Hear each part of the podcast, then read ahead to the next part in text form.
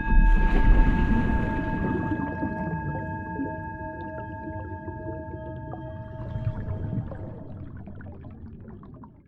Salut Seb. Salut Marc. Tu m'as fait un peu de tit beating, tu m'as fait un peu de, je ne sais pas, de gringue, comment appeler ça. Tu as proposé qu'on refasse encore un épisode sur tes amis, euh, tes chouchous, les labres. Eh ben pourquoi pas, c'est vrai qu'ils sont fascinants, donc euh, on va y aller. Tu admires l'intelligence de ces poissons, et notamment ce concept, euh, quand on a préparé l'émission, que tu m'as appris, ce qu'on appelle le reversal learning, c'est-à-dire désapprendre, apprendre à désapprendre finalement. Que veux-tu dire par là? Inverser également l'apprentissage. En fait, les, les labres, c'est ce qu'on disait dans un podcast précédent, les labres sont en train de foutre en l'air tout ce qu'on savait jusqu'à maintenant euh, au niveau des sciences cognitives. On pensait que les poissons ne pouvaient pas avoir de capacité cognitive supérieure, que les poissons étaient moins bien que les vertébrés terrestres, etc. On se rend compte que ce n'est pas le cas, que les poissons n'ont rien envie aux vertébrés terrestres, mais surtout on est en train de se rendre compte qu'il y a même des endroits où ils sont bien meilleurs et c'est les labres qui sont en train de tout éclater. On a déjà parlé du test du miroir chez les labres. Le test du miroir, il le passe, mais vraiment balèze. Haut la main. Juste pour donner une idée, le test qu'on n'arrête pas de mettre en avant sur les éléphants, celui des labres est bien meilleur. Juste comme ça, quoi. Tu parles en termes de résultats? Ouais. Que veux-tu dire par là? Chez les éléphants, ça a été testé de mémoire sur trois éléphants d'Asie. Il y en a un sur trois qui le passe. Chez les labs, je sais plus, c'est 11 et ils le passent quasiment tous. je le dis vraiment de mémoire parce que j'ai pas relu l'étude. De mémoire, il y en a deux ou trois qui le passent pas jusqu'au bout parce qu'ils les ont exclus avant la fin. Mais en fait, ils pensent que il y a des étapes qu'ils n'ont pas passées parce qu'en fait, ils avaient déjà passé ces étapes-là en voyant leur reflet dans la, vitre de l'aquarium. Voilà. ah oui, en gros, ils se sont lassés, quoi. Ouais, en gros, c'est ça. Donc bon, passons. Et de plus en plus, il y a des chercheurs, et notamment donc Redouane Chari, ah, j'ai perdu son prénom, Sabrina, je crois, Salfisek, et euh, toute une équipe comme ça où ils sont mélangés entre primatologues et spécialistes des poissons, et ils ont fait des tests comparatifs.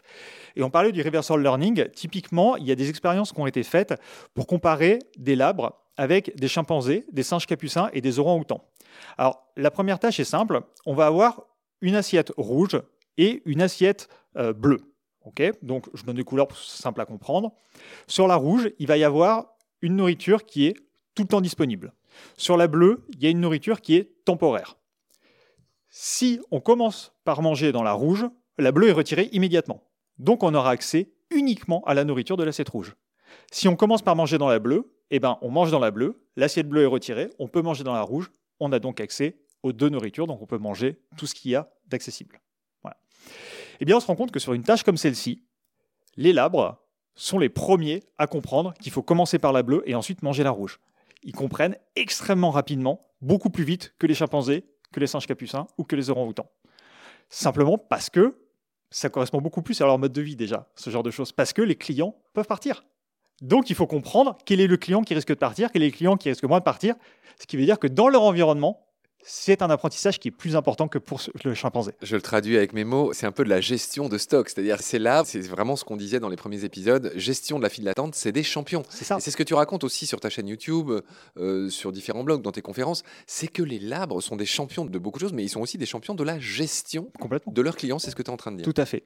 À tel point que, justement, on parlait de, de reversal learning, dans cette étude, au bout d'un moment, une fois que à peu près tous les animaux ont réussi. Tu inverses la rouge et la bleue. Exactement. Tu inverses la règle. La bleue devient l'assiette fixe, la rouge devient l'assiette temporaire.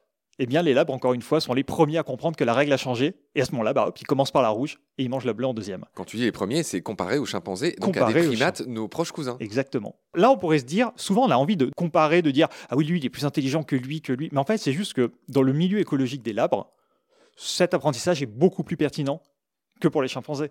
Et donc, bah, ça ne sert à rien d'essayer d'hiérarchiser ou de comparer des intelligences d'espèces différentes parce qu'ils ont des besoins différents. Et sur une tâche précise comme celle-ci, la cognition des labres et enfin la capacité des labres à apprendre ça est bien supérieure à celle des chimpanzés. Point barre. Il me semble que tu voulais nous raconter un deuxième protocole qui est riche d'enseignements. Oh la vache. Celui-ci va être juste un peu compliqué à expliquer. Je demande juste de vous accrocher une seconde, mais une fois qu'on le comprend, essayez-le vous-même. Et franchement, moi, je suis même pas sûr d'y arriver moi-même. C'est un peu le même système. Oh, je veux juste préciser un truc sur le, protocole d'avant. Ce qui est marrant, c'est que quand les labres apprennent la tâche et qu'on retire l'assiette bleue, quand on la ramène, ils lui font des massages. Pourquoi ils lui font des massages? Parce que pour les labres, la nourriture et un autre compagnon social, c'est la même chose. C'est-à-dire pour eux, il n'y a pas de différence entre la nourriture et une relation sociale. C'est-à-dire qu'en gros, les massages qui procurent l'assiette, c'est une réconciliation, en fait. Ouais, c'est bienvenu, bah, c'est sympa. Ça. En gros, c'est un bon point. euh, tu reviens. euh, C'est ça, c'est qu'en fait, les autres interactions sociales et la nourriture, il n'y a pas de différence pour eux. C'est la même chose. Ouais. C'est super intéressant aussi, ça. Ouais, ouais, alors ne perds pas le fil. Mais effectivement, c'est un, truc qu'on n'avait pas dit dans les autres émissions. C'est un aspect euh, dont on n'avait pas parlé et qui m'avait beaucoup intéressé. C'est que les labres, ils ne font pas que nettoyer, ils procurent des massages et les poissons aiment beaucoup les Oui. massages. Il y a eu des expériences qui ont été faites avec les poissons chirurgiens qui montrent que ça fait baisser leur niveau de stress, ça fait baisser le cortisol. Ils, ils se massent, les poissons, ils en sont là aussi. Ouais. Alors pas tous, mais oh, les labres font ça. Donc je reviens sur l'expérience dont je voulais parler. Alors c'est une expérience sur la mémoire épisodique. Donc il y a différents types de mémoire. Et la mémoire épisodique, pour faire simple, c'est une mémoire biographique, c'est-à-dire où j'étais, avec qui, dans quelles circonstances et comment je me sentais. Alors comment je me sentais, on en reparlera quand on parlera des émotions chez les animaux, c'est quelque chose qui est compliqué d'accès. Donc souvent quand on fait des tests sur la mémoire épisodique, on laisse cet aspect-là de côté. C'est pour ça que souvent c'est épisodique like memory dans les études. C'est pas exactement la mémoire épisodique. Donc souvent on va chercher le quand, où, comment. Est-ce que les animaux sont capables de se souvenir de quand ils ont fait ça, à quel endroit et comment c'était, quels étaient les objets qui étaient là, etc. Ça c'est considéré comme étant une aptitude cognitive de très haut niveau, la mémoire épisodique.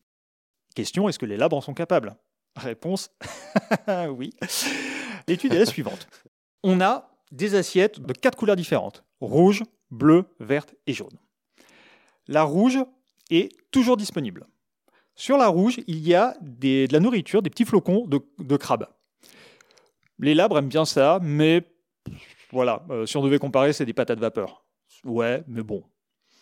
Sur les trois autres, c'est des petits flocons de crevettes. Là, c'est des frites.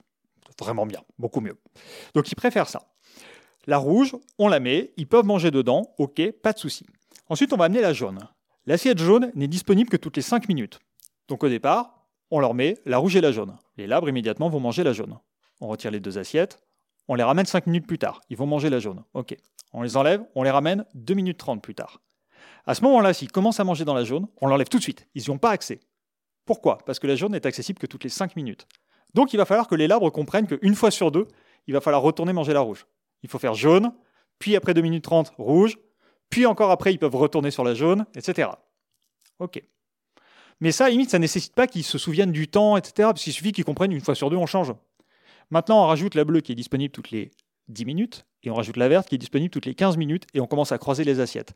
Les labres ont un taux de réussite absolument phénoménal sur cette étude. C'est-à-dire qu'ils sont capables de se souvenir, alors l'assiette bleue, elle était là il y a à peu près 10 minutes, alors que l'assiette verte, elle était là il y a 5, donc l'assiette verte ne sera pas disponible, mais l'assiette bleue sera disponible, donc je vais prendre l'assiette bleue. La conclusion de ça, parce que là, l'expérience, elle est faite avec des assiettes, mais il faut s'imaginer qu'en fait, c'est des clients, donc des poissons différents. La conclusion, en termes clairs, c'est quoi? La conclusion en termes clairs, c'est que les labres sont capables de se souvenir de qui vient, à quel moment, de quand est-ce que tel client va être disponible. Ils sont capables, en fait, comme avec leurs clients, de savoir, par exemple, si un client vient et que euh, ce client bien précis avait pas beaucoup de parasites et s'il revient deux minutes plus tard, ben, en fait, les labres vont l'ignorer, typiquement, parce qu'ils savent qu'il n'y a aucune chance que ce client-là ait eu le temps de se recharger en parasites. Et ça, on le voit, parce qu'il y a des clients qui aiment bien se faire nettoyer, qui reviennent à la file Parce tout qu'ils aiment bien les petits massages. Bah ouais. Et du coup, ces clients-là vont se faire ignorer par les labres, parce que les labres se souviennent de ça. Et donc, on a démontré par cette expérience-là qu'en fait, les labres ont une mémoire épisodique phénoménale, peuvent se souvenir de au moins une centaine de clients, individuellement, toutes espèces confondues, et de se souvenir des interactions passées qu'ils avaient eues, de si lui, il est parti depuis tant de temps, est-ce qu'il est assez possible qu'il se soit fait recharger, etc. C'est un- n'importe quoi. C'est dingue. Je suis Ouais. même pas sûr que j'arriverai à le faire. Bon, je pense que tu as bien transmis ton amour euh, pour ces labres. Merci euh, Sébastien pour ce nouvel épisode sur tes chouchous. C'est- La prochaine fois, on, on va parler d'autres animaux avec toi. D'ici là, prends bien soin de toi et de ta petite chatte malade, malheureusement Brindy, à qui on fait un bisou euh, au passage. Je te retrouve très vite pour la suite. Merci Seb, salut. À bientôt, Marc.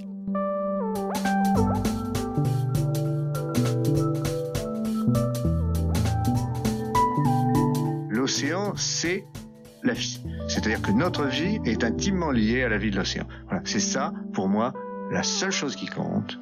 Tout le reste est secondaire, tirer du pétrole, des trucs. Pourquoi faire? Pour augmenter de 5% la production Rigolade